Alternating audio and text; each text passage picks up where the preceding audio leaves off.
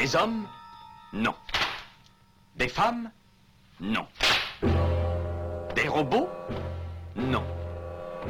Des surhommes Implacables. Insaisissables.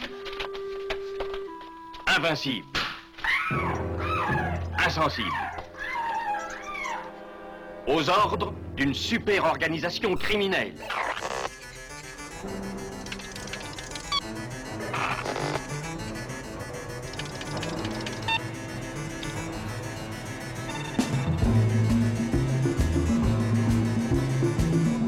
Impossible Rien n'est impossible pour... Culture prohibée. Bienvenue pour ce nouvel épisode de Culture Prohibée. Culture Prohibée, c'est l'émission hebdomadaire de la culture planète du Ciboulot, animée par l'équipe des films de la Gorgone. Pour en savoir plus, rendez-vous sur le site www.lesfilmsdelagorgone.fr. Nos précédentes émissions, déjà diffusées sur cette antenne, sont disponibles sur Deezer, iTunes, PodCloud et Spotify. Culture Prohibée, c'est aussi un profil Facebook et un blog culture-prohibée.blogspot.com. Marseille, août 1973. Qui s'en souvient? La ville était en proie à une flambée de violence sans précédent. Les cibles, les immigrés algériens. Celle était meurtrier. Toutes les choses, on les accepte. Le travail dé- dégueulasse, le logement, mais d'être assassiné comme un chien, un chien ça, on l'accepte pas. L'infamie perce et laisse des trous. L'infamie perce et laisse des trous. Faudrait-il garder la mémoire à genoux? L'infamie perce et laisse des trous. L'infamie perce et laisse des trous. Faudrait-il encaisser encore les coups? L'infamie perce et laisse des trous.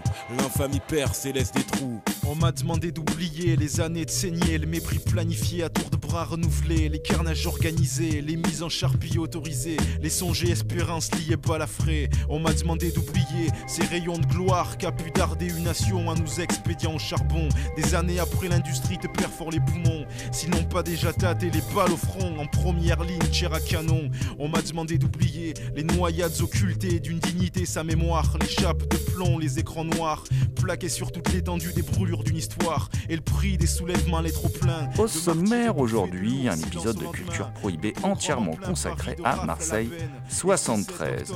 Un roman noir disponible dans la collection Equinox aux éditions Les Arènes, signé Dominique La patronne du polar français. Un ouvrage sans concession qui nous plonge dans l'ambiance nauséabonde de la France du début des années 70, plus précisément à Marseille, ville où, en 1973, les ratonnades se sont multipliées. Nous allons de suite euh, évoquer cet ouvrage en compagnie de son auteur, Dominique Manotti, donc Dominique Manotti, auteur de Marseille 73, au micro de Culture Prohibée. Bonjour Dominique Manotti. Bonjour, merci de m'avoir euh, invité. Ah bah, vous, vous savez, vous êtes une, une habituée de l'émission et puis vous, vous savez que j'aime particulièrement vos ouvrages. Voilà. Et je vous en suis reconnaissante. Euh, eh c'est- et, et- et c'est réciproque parce que bon, euh, c'est pas toujours simple. Vous, êtes- vous savez toujours vous rendre disponible. Euh, et là, vous vous rendez disponible pour un livre justement qui s'appelle Marseille 73, qui est, qui est paru dans la collection Equinox euh, aux éditions Les Arènes euh, et qui raconte, euh, ben, comment dire, une partie de l'histoire de France. Euh, c'est un, un roman noir qui, qui- qui se passe en 73. Euh, la France connaît donc une vague d'assassinats, euh, beaucoup d'Arabes, surtout des Algériens, hein, une Oui. vague de ratonnades. hein. Euh, en six mois, plus de 50 d'entre eux sont, sont abattus, dont une vingtaine, d'une vingtaine pardon, à, Marseille, euh, épicentre donc du terrorisme raciste. Euh, tout ça s'inscrit dans un, dans un contexte bien particulier. hein, celui de, comment dire, parce que malheureusement, vo- votre roman s'inspire de, de faits réels auxquels va être confronté votre hé- héros récurrent, Théo Daquin. Ce sont des faits bien réels, donc, dans la France du début des années 70. Est-ce que vous pouvez un peu nous, remettre dans le contexte, nous replonger dans, cette époque? Ben, écoutez, euh, c'est oui, oui, ce sont des faits absolument réels. Sur les faits, je n'ai, je, n'ai rien, rien inventé. Euh, j'ai, par contre, mes personnages sont fictifs. Euh, mais les faits sont réels. Et si vous voulez, on est en pleine période. C'est le grand trou noir de l'histoire française. On en a, on en a régulièrement beaucoup des trous noirs chez nous. C'est une spécialité le trou noir. C'est-à-dire que euh, le, roman, le roman historique qu'on se raconte, le roman national, fonctionne sur le déni d'un certain nombre de choses euh, moins reluisantes et qu'on n'intègre pas dans l'histoire nationale. Euh, on a eu évidemment l'occupation et le rôle de Vichy qui a longtemps résisté à l'historien. Il a fallu que ce soit les Américains qui s'y collent pour qu'on commence à, à savoir ce qu'on avait vraiment fait. Euh, mais le deuxième, enfin le trou le plus récent et qui est gigantesque, c'est celui de la colonisation et de la décolonisation. Et on est euh, à, 10, à 11 ans de la fin de la guerre d'Algérie et, c'est une guerre qui ne passe pas. C'est plus exactement, non, c'est pas une guerre qui ne passe pas, c'est une défaite qui ne passe pas. C'est-à-dire que voilà, la, décolonisation euh, marque très profondément la société française. Euh, amertume, regret, euh, fausse histoire, justification, oubli, et, ça, ça, alimente une flambée raciste. dans laquelle va s'enraciner le Front National.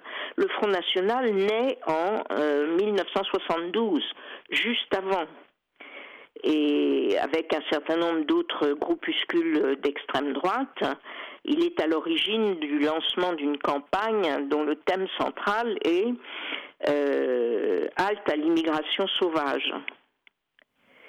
Euh, bon, euh, et c'est dans, dans, ce, dans ce contexte-là que s'enracine le Front National. C'est son, comment dire, c'est sa matrice. Et c'est voilà, je, je, c'est pourquoi le moment est extrêmement important. Cette année 73 est très importante parce qu'elle donne naissance à l'extrême droite actuelle française. L'extrême droite d'avant était beaucoup plus antisémite et, et beaucoup moins marquée par les problèmes de la colonisation. Euh, l'extrême droite française actuelle naît dans la haine de, de la décolonisation et euh, des pays et des pays anciennement colonisés. Voilà. Donc euh, c'est vraiment important, oui. Me semble. Et, puis c'est aussi la fin des Trente Glorieuses qui amène le, gouvernement à, mettre en place la circulaire Marcelin Fontanet, qui lie le titre de séjour au contrat de travail et qui est vraiment au centre de votre livre aussi. Oui, oui, euh, absolument. C'est-à-dire que c'est le, comment dire, c'est le déclencheur. C'est-à-dire il y a cette haine recuite euh, qui n'a pas encore, enfin qui trouve en 72, donc euh, avant la, la circulaire euh, Marcelin Fontanet, qui trouve naissance, qui donne naissance au Front National. et puis la circulaire Fontanet-Marcelin essaye de réguler l'immigration avec comme objectif de renvoyer chez eux un certain nombre d'immigrés pour faire de la place à la main-d'œuvre française. Raisonnement euh, qu'on retrouve périodiquement. Hein. Et, effectivement, cette euh, circulaire, si vous voulez, dit en gros que pour avoir une carte de travail, un immigré, euh, pour être légal, bon, un immigré doit avoir une carte de travail, donc un contrat de travail et un logement décent un contrat de travail qu'il ne peut pas d'ailleurs résilier. Dans la circulaire Fontanet et Marcelin, euh, une fois qu'il a un contrat de travail, il ne peut pas quitter son employeur. Je ne sais pas si vous, vous imaginez. Euh, bon. S'il quitte son employeur, il est immédiatement euh, renvoyé chez lui. Donc cette circulaire euh, Fontanet-Marcelin donne l'occasion, va, va, c'est l'étincelle qui met le feu à la plaine. C'est-à-dire qu'à partir de là, les travailleurs immigrés euh, essayent de s'organiser pour demander une carte de travail et pour essayer d'avoir des papiers. Et c'est le début d'une série de grèves de la faim, euh, animées surtout par des Tunisiens, qui obtiennent des résultats, mais des résultats ponctuels, on va dire, pour certains groupes, etc. Et puis, bah, dans la foulée, si vous voulez, campagne de l'extrême droite sur le thème halte à l'immigration sauvage, l'immigration sauvage étant celle qui n'a pas de carte de travail et de logement décent. Et euh, les, grèves, etc., qui, et, et, la vague, si vous voulez, d'attentats, d'assassinats, de, de grèves en réponse à ces assassinats euh, qui vont marquer toute l'année 73. Euh, euh, la, la, circulaire sera euh, retardée, la mise en application retardée, puis un peu changée, mais grosso modo, euh, la, la, politique de, de, de, renvoi de l'immigration, d'arrêt de l'immigration, va être suivie euh, au début du gouvernement Barre dans les années 75, 74, 75, 76, etc. Vous rappelez aussi, Dominique Manotti, dans Marseille 73, des, des ratonnades de 1971. Alors ça, c'est un fait historique et il y a quasiment, il y a très peu de choses à lire dessus suite à la décision de Wari Boumedienne, président algérien, donc de nationaliser le pétrole le 24 février donc 71. Euh, c'est pareil, vous parliez tout à l'heure du déni qui serait presque une composante de la culture française. Là, c'est pareil, ce qui se passe en 71, en fin de compte. Euh, autant sur 73, il y avait eu un reportage qui était passé à la télévision, euh, tout ça, mais sur 71, c'est quelque chose qui est tombé dans l'oubli, quoi. Oui, oui, oui. Oui, oui, non, mais c'est la haine. C'est la haine. Ils nationalisent le pétrole, on tue des Algériens. Et, puis vous l'avez dit, hein, euh, il y a aussi le fait qu'on ne se remette pas de, de la, défaite de la guerre d'Algérie, mais toujours... Ah ça, vraiment, c'est quelque chose qu'on ressent et qu'on ressent énormément dans le livre. Hein. Il y a beaucoup de personnages euh, dont on sent qu'ils sont... Euh, qu'ils s'en remettent pas, puis qu'ils ont encore des comportements de colons, y compris en, en France, je pense à ce personnage de, pauvre jeune femme là qui est, euh, qui est une victime en fait. Hein. C'est incroyable ce qui lui arrive quoi. Oui, oui, oui. Ah non, mais c'est, si vous voulez, c'est vraiment, enfin pour moi, c'est extrêmement marquant. D'ailleurs, dans le documentaire dont vous parlez, et que évidemment j'ai vu et dont je me suis inspirée, c'est évident, euh, il y, a, y, a, une chose qui m'a énormément frappée, c'est que à la fin du documentaire, ils vont, les réalisateurs, c'est un documentaire qui date de 2004 ou 2005, quelque chose comme ça, euh, ils vont interviewer des, des hum, pieds noirs euh, qui sont en train de manifester pour obtenir un certain nombre de subventions. On est en 2004. Hein, et il leur pose un certain nombre de questions euh, sur euh, euh, les Algériens, la main-d'œuvre immigrée, sur tout ça. Et ces gens de 2004 ont exactement les mêmes réponses que les pieds noirs de 72. Exactement, c'est poignant. C'est poignant, c'est-à-dire que là, il y a vraiment une culture qui a marqué très durablement très durablement. Une culture de coloniaux, enfin. Nous ne sommes peut-être pas racistes, mais en habitant à côté de ces gens-là, nous le devenons. Moi, je le deviens. D'ailleurs, venez ici un jour d'une fête algérienne, vous verrez les moutons qui se promènent. Monsieur, on se retrouve en Algérie. Vous voulez qu'on les aime, ces gars-là? Mais non, mais qui les aime Le pape, s'il le veut, mais qui nous fout la paix avec ces gars-là, qui les embarque dans leur pays. Il revient à ma mémoire des souvenirs familiers il revient à ma mémoire des souvenirs familiers. Il revient à ma mémoire des souvenirs familiers. Je revois ma blouse noire. Vous écoutez Culture Prohibée spéciale Marseille 73. Je chantais à pleine voix des romances sans parole, vieilles chansons d'autrefois. Douce France, cher pays de mon enfance, bercé de tant d'insouciance, je t'ai gardé dans mon cœur, mon village, au clocher, aux maisons sages, où les enfants de mon âge pour partager mon bonheur. Oui, je t'aime et je te donne ce poème.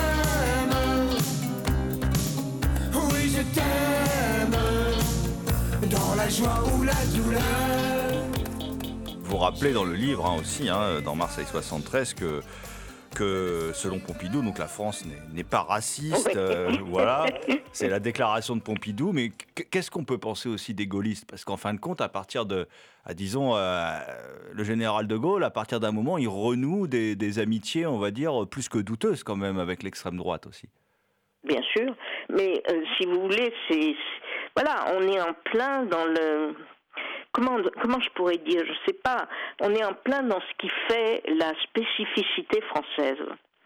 Euh, il euh, il fait quand même son son coup d'État en 58 sur la base de l'Algérie française.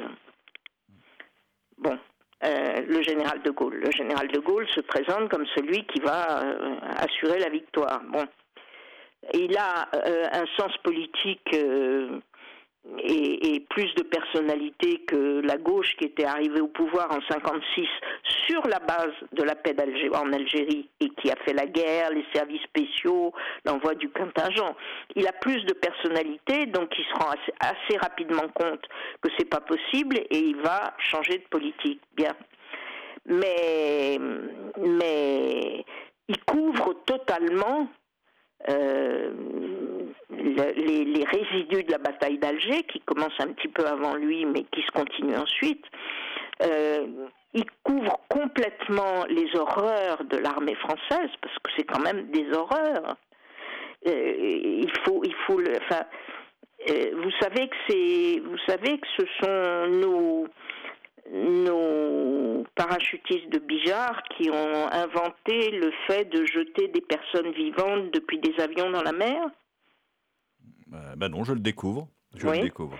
et qu'ils ont été ensuite réemployés par les Argentins comme consultants. Ça, ça, je le savais, oui, ça c'est un fait assez connu. ouais.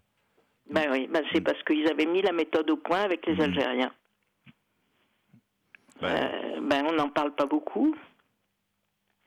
Bon, donc tout ça, De Gaulle le couvre. De Gaulle le couvre et toute une part des gaullistes euh, sont ces gens-là. Donc le gaullisme est un phénomène d'une extrême et complexité, d'une extrême complexité. Et ce qui est très très frappant aussi, c'est le fait que dès l'origine, euh, autour du gaullisme, il y a le sac. Le, gaullisme, depuis, si vous voulez, depuis sa création dans l'après-guerre, le, RPF, euh, a, peu d'adhérents. Donc son parti politique a besoin d'un très fort service d'ordre. Il y a SO qui est très très musclé et qui va être une des bases de fondation du SAC. Mais le SAC, c'est aussi le lieu où euh, se, se nouent des alliances douteuses avec le banditisme et, la partie la plus pourrie de la police française. Donc euh, le, gaullisme a toujours été une drôle de création. Une drôle de création. On va rappeler hein, le SAC, le service d'action civique, qui a eu un dirigeant quand même, qui a été dissous suite, euh, parce qu'ils se sont un peu entretués, mais qui a, euh, été dirigé par Charles Pasqua quand même, qui, est un, qui était un peu le dirigeant historique du SAC. Quoi. Oui, qui a été un des, un des dirigeants historiques du SAC. Un des. Le, le plus important, l'homme, l'homme qui en sous-main dirige le SAC, c'est Focard. Monsieur France-Afrique aussi. Oui, exactement. C'est lui qui dirige le SAC en sous-main. Il n'a jamais euh, un, un poste de responsabilité, mais le véritable patron du SAC, c'est lui. Mais Pasqua a été euh, secrétaire général adjoint, oui, absolument. Oui, oui. On peut dire aussi en lisant votre ouvrage, donc Marseille 73, hein, que, que les mêmes causes produisent les mêmes effets parce qu'on ne peut pas s'empêcher d'y penser. C'est-à-dire que dans Marseille 73, il y a l'agression mortelle d'un tramino hein, qui, se fait égorger en fait par un, Algérien qui est fou en fait et qui, ne se maîtrise pas, enfin qui est, un type qui a un problème, qui a une pathologie mentale et ça, et ça déclenche derrière toute une euh, vague de crimes. Et aujourd'hui, on a, euh, je pense que d'autres médias ont dû vous en parler, mais on ne peut pas faire autrement qu'y penser, ce chauffeur de bus à Bayonne, qui est tué, et tout de suite, l'extrême droite s'empare de, ce fait divers, relaye tout et n'importe quoi sur les réseaux sociaux et s'engouffre là-dedans pour de nouveau attiser la haine. C'est vraiment, j'ai envie de dire, si je veux être provocateur, c'est presque dans les gènes de l'extrême droite. Ah mais euh, ce qui est ce qui est dramatique, si vous voulez, c'est dans les gènes de l'extrême droite, on est d'accord. Mais là où c'est dramatique, c'est que c'est manipulé par, euh, par, euh, par euh, une grande part de, des, des, partis politiques français. avant chaque élection présidentielle, vous avez un certain nombre de, de, faits divers de ce type montés en épingle, parfois complètement fabriqués. Souvenez-vous en 2002 l'histoire du vieux là qui avait été soi-disant agressé violemment dans sa maison, etc. Vess, je crois, il s'appelait, je me souviens plus très bien de son nom, mais juste avant les élections, euh, c'est un c'est un mécanisme utilisé, c'est une constante de la vie politique française, ça. Et c'est dramatique, c'est complètement dramatique. Et, si vous voulez, là, dans, en 73, alors dans un roman, on ne peut pas mettre tous les faits réels. Hein, c'est tellement, il y a tellement de choses. Je vais vous dire ce qui était vraiment arrivé à cet Algérien. Euh, celui de 73, donc qui a assassiné le chauffeur de bus. Euh, il était en France, il travaillait en France, il avait un, boulot fixe euh, et gagnait régulièrement sa vie. On n'avait jamais entendu parler de lui. Et il a été agressé un an et demi avant les faits. il a été agressé à la hache par quelqu'un qui lui a volé ses économies. Bon et qui lui a défoncé le crâne à la hache. Il a été hospitalisé avec des épanchements sanguins énormes dans le cerveau et il a été soigné, il a été opéré à plusieurs reprises, euh, trépané et opéré du cerveau à plusieurs reprises et il est resté un an à l'hôpital. Et ce, ce type ne s'en est jamais remis. Et il a été relâché, puis réintégré dans un hôpital psychiatrique, puis relâché, enfin relâché, remis, euh, remis dans la vie courante. Et, et, ça a fini comme ça. C'est un, un cas euh, totalement, comme si vous voulez, c'est tout à fait, voilà, c'est et, c'est assez amusant, enfin amusant si on veut, mais de lire la presse régionale à l'époque. C'est-à-dire que il commence le Provençal, qui est le journal médian, on va dire, qui est le journal de, de, fer, commence par dire euh, bon, il a été trépané et, il est euh, très atteint sur le plan. Il a jamais il a jamais récupéré un, fonctionnement normal. Et puis, euh, ben ça râle, ça râle. Et, et, deux jours après, il écrit bon, c'était un faux bruit. Il n'a jamais été trépané. Non, il a il a vraiment tué euh, parce que c'est un Algérien, quoi. C'est mmh. terrible. Mmh. C'est terrible c'est une utilisation systématique et, très dangereuse, très dangereuse, parce qu'elle suscite évidemment des, réactions populaires. Euh. Bon, et là, en ce moment, alors en ce moment, ça se déchaîne euh, de façon incroyable incroyable. Bon, il y a eu, euh, il y a eu cette histoire aussi de, de la de la jeune fille euh, qui a été euh, tondu et, séquestré par sa famille, bah, bien sûr, c'était des islamistes. Hein. Alors, bon, c'était pas des islamistes, c'était des musulmans, mais bien sûr, c'était des musulmans, donc des arriérés, donc des salauds, donc des trucs, donc des machins. Bon, et l'histoire, elle est plus compliquée que ça. À chaque fois, les histoires sont beaucoup plus compliquées, mais ça sert de catalyseur, quoi. C'est terrible. Euh, bah, D'ailleurs, on voit aujourd'hui avec cette histoire de, bah, de vocabulaire là, de Darmanin avec euh, l'ensauvagement, euh, et puis dans le livre, quand on lit les, les- les slogans aussi de la bande d'Asensio, Bah, voilà, qui sont les mêmes que ceux du Front National aujourd'hui, c'est-à-dire euh, nous sommes chez nous, on est chez nous, c'est la même chose, quoi. Nous sommes chez nous, rentrez chez vous. Mm. Mm, mm.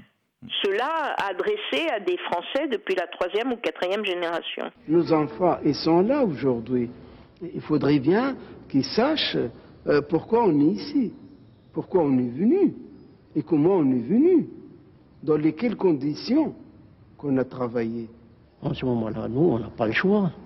Quand on vient, quand on nous propose un boulot, même, euh, je m'excuse l'expression, même dans les chiottes, on va travailler. Porcherie Porcherie Porcherie.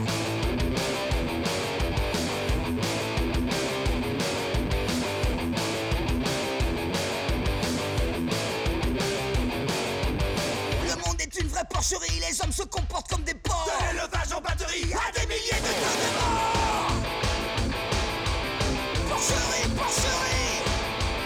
Vous écoutez Dominique Manotti, auteur de Marseille 73, paru dans la collection Equinox aux éditions Les Arènes, au micro de Culture Prohibée. Porcherie, porcherie Prostitution organisée, putréfaction, gerbe et nausée Le diamant crève les poissons pile, l'attention monte et actif Porcherie, porcherie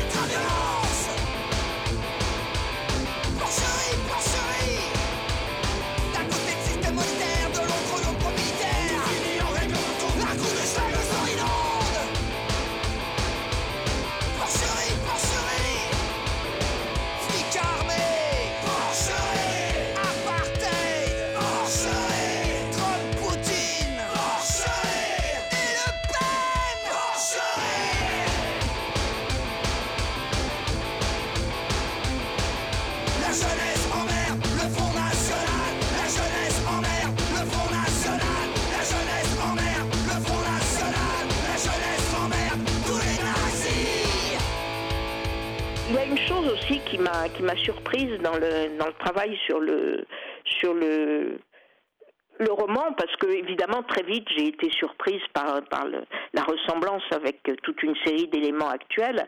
Mais il y a une chose aussi qui m'a véritablement interrogée c'est que euh, dans la période d'avant l'indépendance on ne sait pas comment nommer les Algériens nous les Français on ne peut pas les nommer les Algériens puisque l'Algérie n'existe pas.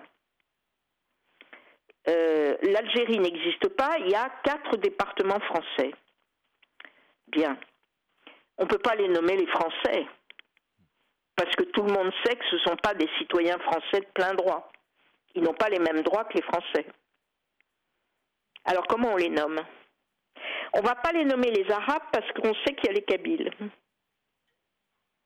eh ben, on les nomme les musulmans.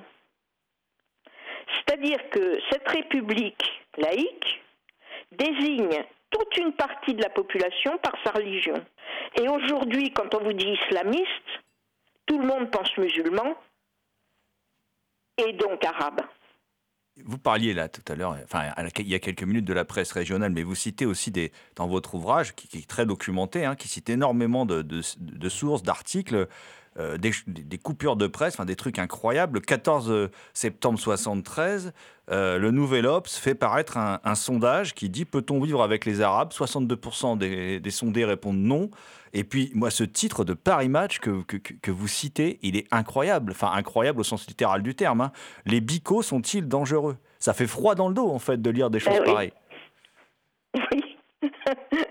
Oui, oui, je suis d'accord avec vous. C'est l'ambiance. On est en 73. hein. La guerre est finie depuis longtemps. Mais c'est profondément, si vous voulez, euh, c'est profondément dans la culture française. Il faut le, il faut le, il faut tourner autour de cette histoire. Il faut réfléchir. Il faut comprendre.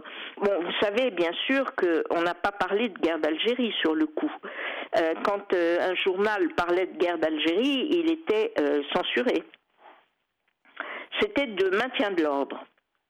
Bon, on n'a pas parlé de guerre d'Algérie avant les années. Euh, on parlait aussi des événements, hein, maintien de l'ordre et, événements. Mais guerre d'Algérie, il a fallu attendre euh, les années 90, la fin des années 90, pour qu'on parle de guerre d'Algérie. Donc, on n'a aucune, euh, aucun travail de mémoire sur ce qui s'est passé et sur les conséquences sur la structure de la nation française. Aucun. Et ça, c'est dramatique. C'est dramatique. Ce qui, enracine évidemment euh, les réactions euh, euh, de, l'extrême droite, le racisme de l'extrême droite, ce qui le justifie, ce qui l'enracine, et ce qui frustre considérablement toute une partie de la population française qui a vécu aussi la guerre d'Algérie, qui l'a vécu autrement que les pieds noirs et qui n'a pas sa place dans l'histoire de France.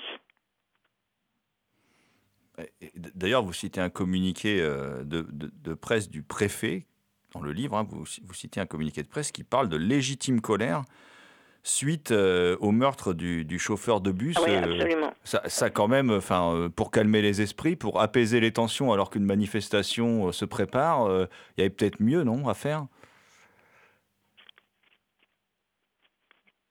Oui, oui, non, mais c'est évident. Il y avait beaucoup mieux à faire.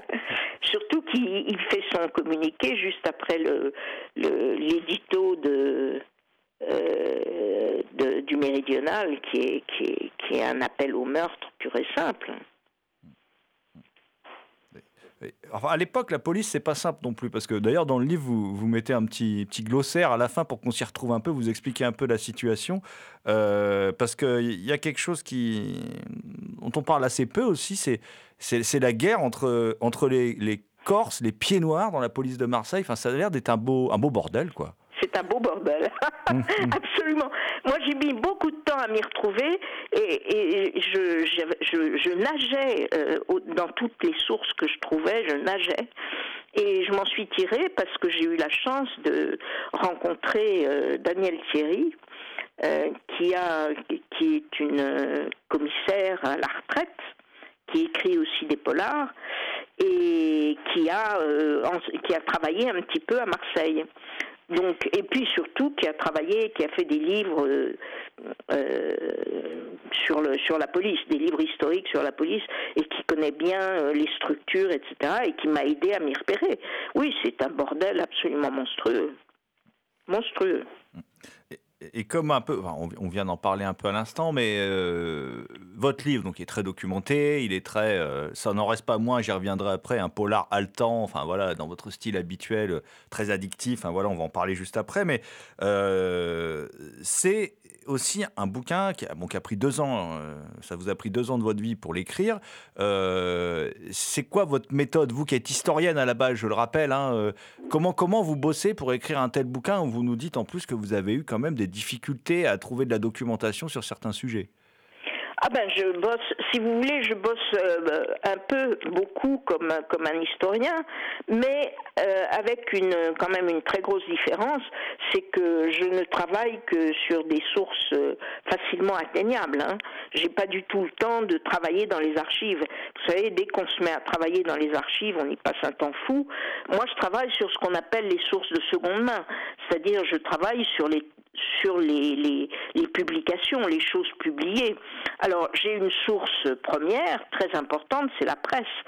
Euh, la presse, si vous voulez, il y a deux façons de la lire. Euh, la presse au jour le jour, bon, c'est très important pour, euh, pour se faire former ses opinions réfléchir, comprendre l'actu- l'actualité, tout ça. Mais euh, on a une lecture qu'on va dire, si vous voulez, en quelque sorte discursive. C'est-à-dire qu'on passe euh, continuellement d'un jour à l'autre, on n'accumule pas. Et puis il y a une autre façon de la lire. Ce que je fais moi quand je choisis un sujet et que je me mets au travail, c'est que je lis la presse sur un an. D'affilée, je prends un, un titre de journal et hop, je lis tout sur un an. Là, on s'aperçoit qu'en fait, il y a une énorme quantité d'informations. Simplement, elles ne sont pas accumulées. Vous voyez ce que je veux dire? On les, on, les, on, on les oublie au fur et à mesure qu'on en a connaissance. Donc, ma première source à moi, c'est la presse. Euh, ma deuxième source, c'est que je lis euh, tout ce que les sociologues, euh, historiens ont fait sur le sujet. Euh, là, dans le, dans le cas précis de Marseille 73, j'ai d'abord regardé le livre sur le racisme, le livre noir du racisme, euh, qu'ont fait euh, Dugrand, euh, Panzani et euh, euh, Disler, bon, qui est paru au début des années 80 bon, qui n'est plus en vente aujourd'hui, mais que j'ai trouvé d'occasion. Bon, ce livre euh, donne énormément de choses. C'est-à-dire que, si vous voulez, ce que vous découvrez, c'est que l'oubli, c'est vraiment un oubli systématique. Des choses ont existé, des sources ont existé. Euh, donc, euh, comme pour la guerre d'Algérie, les sources, elles existent, on les, on les bloque, on ne les communique pas, secret défense, tout ce qu'on veut, mais elles existent. Donc, si vous voulez, il y a eu ce, il y a eu ce livre, il y a eu le documentaire qui a été fait euh, très largement à partir de ce livre, et puis il y a tous les travaux de sociologues, d'historiens qui sont, qui commencent à beaucoup s'accumuler maintenant quand même. Et enfin, dernier point, euh, je vais interroger les survivants. J'ai fait euh, pas mal d'in- d'interviews. D'accord. Oui. Et, et je dois, je dois beaucoup euh, à Panzani, qui était euh, journaliste à l'époque, et qui m'a raconté plein de, f- plein de petits faits de la vie quotidienne dont je me suis régalée. Et, et- et qui ont nourri l'ouvrage, évidemment. Absolument, absolument. Depuis l'enterrement de, de ce chauffeur de bus, voyez-vous, il y a eu déjà un jeune de 16 ans qui a été assassiné sauvagement devant chez lui. Je ne vois pas que- qu'est-ce qu'il fait, ce jeune, dans ce crime, dans l'autobus. Alors il y a eu aussi le type à 21 ans, en plein public, il a été sauvagement assassiné. Le comité de défense des Marseillais est né d'un réflexe d'autodéfense de la population marseillaise face aux exactions de plus en plus nombreuses d'une pègre nord-africaine. Je pense qu'une des, des difficultés les, les plus grandes, c'est que les, les gens sont très mal informés sur euh, les raisons pour lesquelles les travailleurs immigrés sont venus en France. Vous écoutez Culture Prohibée. Je le disais à l'instant, hein, comme tous tous vos autres livres, Marseille 73, euh, Dominique Manotti est très addictif, stylisé, avec une écriture toujours à couper au couteau, il n'y a pas de gras. Et que- comment vous faites quand vous écrivez? Vous écrivez un premier jet qui fait 600 pages, vous le ramenez à 400 pages, vous faites comment? Ou alors c'est c'est tout de suite, ça vient comme ça, vous écrivez euh, comme ça, c'est tout de suite, euh, enfin comment dire, euh, c'est du Anthony Mann, voilà, sur, sur papier, quoi, tout de suite, voilà. Non. non, non, je travaille beaucoup. Euh, alors j'ai- j'écris un premier jet, oui, ça, j'écris un premier jet, absolument sans me poser le problème du style. J'écris un premier jet euh, euh, focalisé entièrement sur l'histoire. Euh, vous voyez ce que je veux dire? Oui, oui, oui, oui. euh, c- voilà. Ensuite, alors, ce qu'il y a, si vous voulez, ce qui se passe, c'est que je vais pas forcément euh, complètement au bout directement de mon premier jet. C'est-à-dire qu'au fur et à mesure que j'écris, il y a des scènes qui me, qui me, qui me, qui me plaisent, qui m'accrochent et que je recompose au, euh, au moment même où je les écris. J'écris un premier jet, puis là je m'arrête, je sens qu'il se passe quelque chose, je réécris la scène avant de continuer. Donc euh, voilà, j'ai des réécritures en cours de route de premier jet. Mais le premier premier jet est toujours sans regarder le style. Ensuite, si vous voulez, quand j'ai euh, euh, mon premier jet d'histoire. Je travaille le style. Bon. Je coupe énormément. Je bricole aussi, c'est-à-dire qu'il y a des scènes qui changent de place. Euh, et puis je le fais lire à l'éditeur. Et dans le cas présent, euh, l'éditeur m'a donné un conseil euh, très important pour l'organisation du récit, qui était, si vous voulez, ben moi j'étais complètement dans mon dans mon sujet et j'ai commencé. Alors, je traditionnellement dans tous mes romans, j'essaye toujours de commencer par une scène très forte. Euh, je, suis les recommandations de Billy Wilder qui dit il faut saisir le spectateur à la gorge euh, dès les premières minutes et ne plus le lâcher. Voilà. Bon, et j'avais commencé le roman euh, par la scène de l'enterrement du cheminot, et là-dessus, bon, Aurélien Masson me dit euh, c'est pas compréhensible.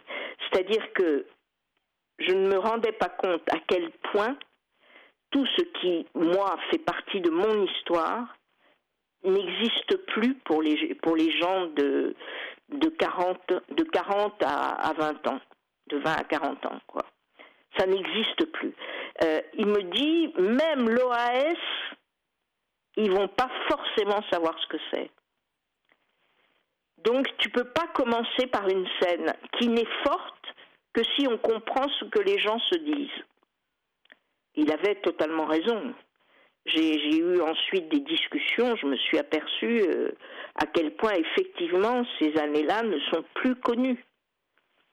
C'est-à-dire que le, mécanisme euh, d'occulter le passé a vraiment fonctionné. C'est vraiment un passé occulté. Donc euh, j'ai euh, remanié tout mon début. Et j'ai euh, retrouvé, si vous voulez, j'ai enfin j'ai refait tout le début en, essayant, parce que là ça devient très très compliqué, de permettre au lecteur de saisir toute une série de notions très complexes sans jamais faire de long développement historique. Il faut que ça vienne par tout petits bouts dans le cours de l'histoire. Donc c'est vraiment compliqué. Ça a été la très grosse difficulté du roman. Je- J'espère que je m'en suis sortie. Mais euh, les 30 premières pages ont été réécrites euh, pour une introduction petit à petit dans, dans, le, dans la situation des années 73. Voilà. Donc, si vous voulez, ça commence pas en trombe comme d'habitude, mais il semble que c'était obligatoire. Oui, oui, c'est une remise dans le contexte, clairement. Ouais, un peu comme ouais. on a fait au début de cet entretien, le, le début de l'ouvrage. là. euh. Puis, puis vous le disiez à l'instant, il y a- il y a, le livre gorge d'acronymes, en fait, qui, alors, qui, qui vont parler à des gens, euh, on va dire, malheureusement plus vieux comme moi, comme l'OAS, par exemple, Organisation de l'armée secrète, euh, ou euh, l'Union des Français repliés d'Algérie, l'UFRA. Mais moi, j'ai découvert, par contre, je ne connaissais pas le MTA. C'est vraiment... euh, le mouvement des, des travailleurs arabes, donc euh, qui, est, qui, qui initie donc suite à, à l'assassinat de Ladj Lounès. euh, un mouvement de grève assez, euh, assez unique en France. euh, Ah oui. et, ça, moi, je connaissais pas du tout. Je l'ai découvert grâce à votre ouvrage. Oui. Oui, et, et je vais vous dire, on est en plein, en plein dans les problèmes actuels d'organisation séparée. On est en plein dedans. C'est-à-dire, en gros, les syndicats français euh, de l'époque reproduisent le discours actuel qui est on est universaliste, donc vous n'avez pas le droit de vous organiser de façon séparée. Vous divisez la classe ouvrière. Et mais qu'est-ce que vous, les syndicats nationaux, vous faites? Contre les assassinats, etc. Eh ben, on fait des pétitions. Donc rien. Et on se trouve exactement dans la situation actuelle. Je l'ai vécu aussi pour la question des femmes. Euh, vous savez, on, fait l'apologie du MLF, de tout ça. Dans les années 70, quand les femmes ont commencé à s'organiser séparément, euh, on leur a craché dessus. hein. On leur a craché dessus avec exactement les mêmes arguments. Qu'est-ce que vous avez à faire à vous organiser sans les hommes? Mais c'est impensable. Quelle idée. Séparatiste. Ouais, c'est séparatiste. ouais. En même temps, y, y il y a un critère nouveau qui est apparu aujourd'hui aussi, c'est c'est le fait qu'il y a euh, assimilation euh, à des formes. Là, je ne parle pas pour le mouvement féministe, mais par exemple, si je fais référence au MTA, il y a, assimilation aussi, euh, enfin, assimilation, peut-être pas le bon terme vu, de ce dont on parle dans, l'ouvrage, mais le côté communautariste aussi, qui est quelque chose qui est souvent mis en avant aussi par les, les détracteurs de, on va dire, de ce type de mouvement. Oui, oui, oui. Bon, hier, hier, je suis allée déjeuner dans un un bon restaurant euh, dans un quartier dans le 16e arrondissement de Paris, à une terrasse, un endroit délicieux. Euh, bah, il y avait que des blancs. Euh, classe très supérieure, séparatiste. Séparatiste, et ils sont pas mélangés. Hmm, bah, c'est- ça rejoint aussi les, les travaux de Monique Pinson-Charlot, tout ça. Enfin bon, voilà, c'est Bah oui, aujourd'hui, c'est des choses sur lesquelles euh, c'est pareil. Il commence à y avoir de la matière aussi. On le voit pour l'accès à la culture aussi, qui n'est pas toujours une question d'argent. Oui, mais le, le monde culturel est quand même celui où, où ça commence à percer. hein. Beaucoup plus que beaucoup plus que l'entreprise et le monde des affaires. Mais là, euh, dans, dans le monde culturel, enfin, je veux dire, euh, quand même, le, il y a un certain nombre de cinéastes, euh, d'écrivains. J'entendais l'autre jour un, de Mabankou. Oh, j'ai adoré, j'ai adoré.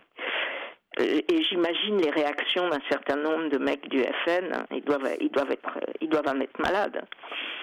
Euh, Mabankou dit, bah, c'est moi. Moi, je suis prof de littérature française aux États-Unis. Moi, j'enseigne Victor Hugo. Ben voilà. Et, et il est tout à fait légitime. Voilà. Et il est tout à fait légitime. Voilà. Plus Et- que certainement ses voilà, détracteurs. c'est- euh, Il y aura plus de séparatisme quand, euh, quand euh, tous les, tout, tout le monde sera légitime, quoi. Mhm. Mais, mais c'est pas le cas. Et, et ce- cette histoire de séparatisme, me- enfin moi, ça me ramène tellement euh, euh, aux premières euh, aux premières commissions femmes qu'on a fait dans la CFDT et où on s'est fait cracher dessus, vraiment. Ça me ça m'amuse, quoi. Ça m'amuse. Qui, qui pourtant, à l'époque, hein, la- c'est pareil, quand vous étiez à la CFDT, précisez aussi à nos auditeurs que c'était un syndicat révolutionnaire à l'époque.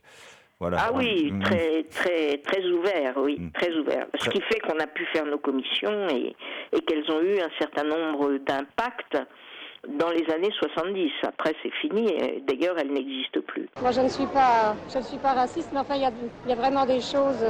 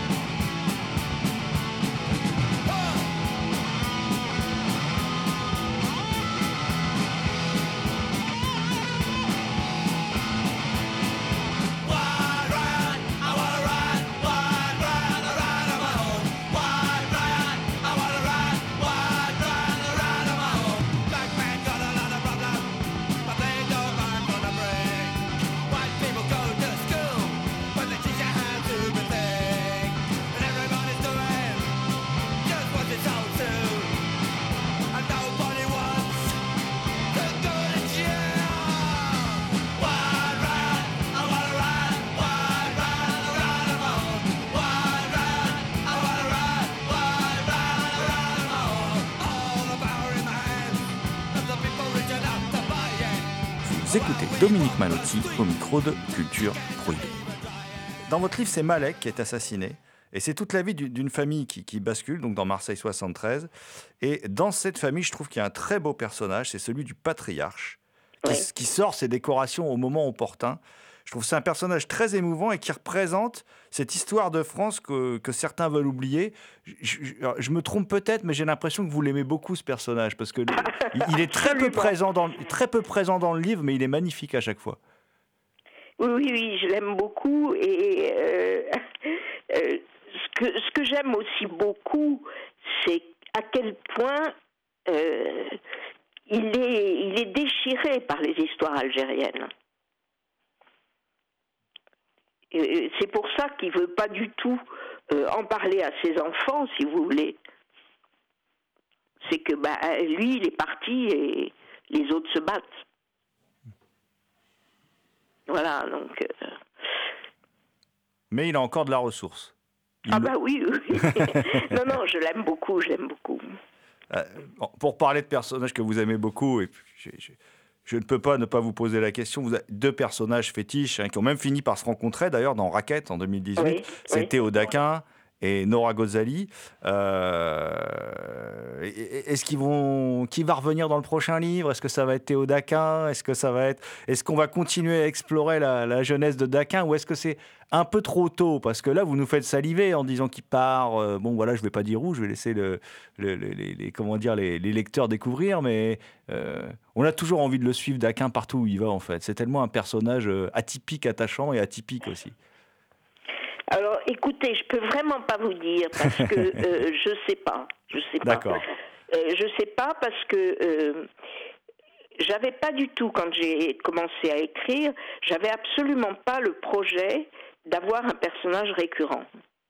Bon, je vais vous dire, comme lectrice, j'aime beaucoup les personnages récurrents. Euh, je les aime beaucoup parce qu'ils sont pour le lecteur extrêmement confortables. Euh, on rentre chez soi. hein. Quand on prend un maigret, on rentre chez soi, quoi. la fine à l'eau, euh, le sandwich, euh, Madame Maigret, euh, le pot-au-feu, tout ça. on n'a pas besoin de, si vous voulez, Maigret, on n'a pas besoin de description psychologique du personnage. On a un certain nombre de repères et, et voilà, et on rentre chez, on, on rentre à la maison. Mais en tant qu'auteur, je suis pas euh, une fanatique en fait du, personnage récurrent. Parce que ce que j'aime, c'est que le personnage pivot du roman soit une espèce de mise en, de mise en, chair du milieu qu'on essaye de décrire, euh, soit absolument euh, pas parachuté, mais complètement une expression du milieu et du temps euh, de- du récit. Euh, J'ai repris Daquin dans Or Noir et là, dans, Marseille 73, parce que, euh, si vous voulez, je travaillais sur Or Noir sur les questions de pétrole et je ne savais absolument pas où situer mon roman. Bon, alors j'ai fini par tomber sur Marseille pour des raisons de fric et de création de fric disponible, celui de la French Connection, et euh, de, de grands ports pétroliers de Fos.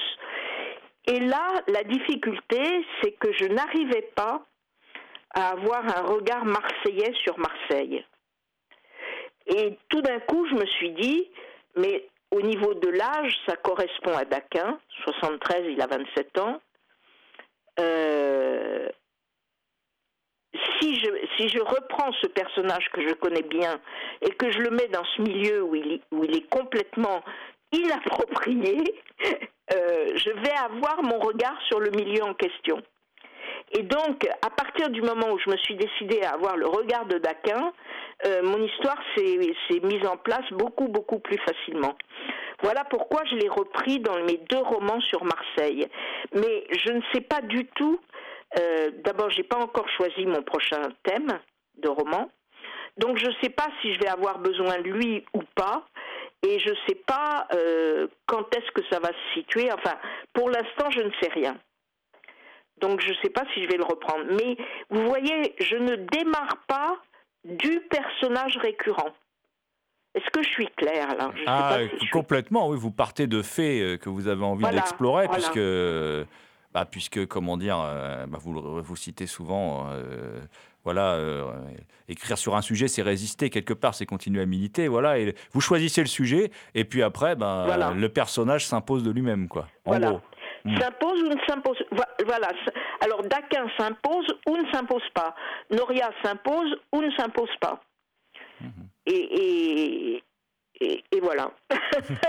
mais, peu importe, toute façon, qui sera, le prochain personnage et puis qui sera, euh, quel sera le prochain ouvrage, puisque on n'est jamais déçu de l'attente. Voilà. Euh, à chaque fois, on passe un bon moment à lire vos ouvrages. Et je rappelle aussi, vous parliez d'Or Noir, qu'à l'époque, on avait échangé sur le livre dans l'émission. J'invite les auditrices et auditeurs à écouter cet entretien. euh, on, avait abordé ce livre, euh, donc Or Noir de Dominique Manotti, toujours collection Equinox aux éditions Les Arènes. Et puis je rappelle, donc Marseille 73, la même collection Equinox aux éditions Les Arènes. Et excellent roman noir, bien sûr, que j'invite tous les auditrices et auditeurs à, à lire de ce pas. Et, on vous remercie à nouveau pour ces- la qualité de ces échanges, Dominique Manotti. Non, moi, tout, tout le plaisir était pour moi. Pourquoi avant il n'y avait pas, il y avait pas tous tous ces regards, tous ces regards méchants, tout, tout cela, tous ces mouvements on est, mal regardé, on est repoussé par tout le monde. Il était doux, il était ja, il était jean. Voici l'histoire de celui qui portait pas de jean, mais des tissus bariolés de l'Afrique, des sandalettes de plastique.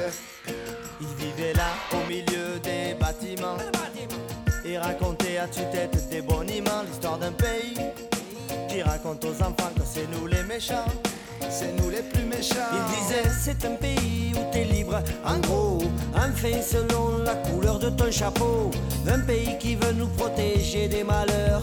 Il veut être le gendarme, c'est nous les voleurs. L'erreur est humaine, mais est humaine, C'était Culture Prohibée, une émission réalisée en partenariat avec Radiographite, graphite.net. Toutes les réponses à vos questions sont sur le profil Facebook et le blog de l'émission culture-prohibée.blogspot.com. Culture Prohibée est disponible en balado-diffusion sur Deezer, iTunes, PodCloud et Spotify. Culture Prohibée était une émission préparée et animée par votre serviteur Jérôme Potier, dit La Gorgone, alors assisté pour la technique de Damien Demé, dit la bête noire de Compiègne, et The Last But Not The Least, je vais bien sûr parler de Léo Mania. Salut les gens, à la prochaine Ils nous font marcher sur la tête et quand Ils ont la tête, ils ont la tête, la plus honnête. la plus honnête, mais méfie-toi, c'est le képi de la planète. L'erreur est humaine, mais. L'erreur est humaine, mais l'humaine. L'erreur est humaine, mais l'humaine. L'erreur est humaine, mais l'humaine.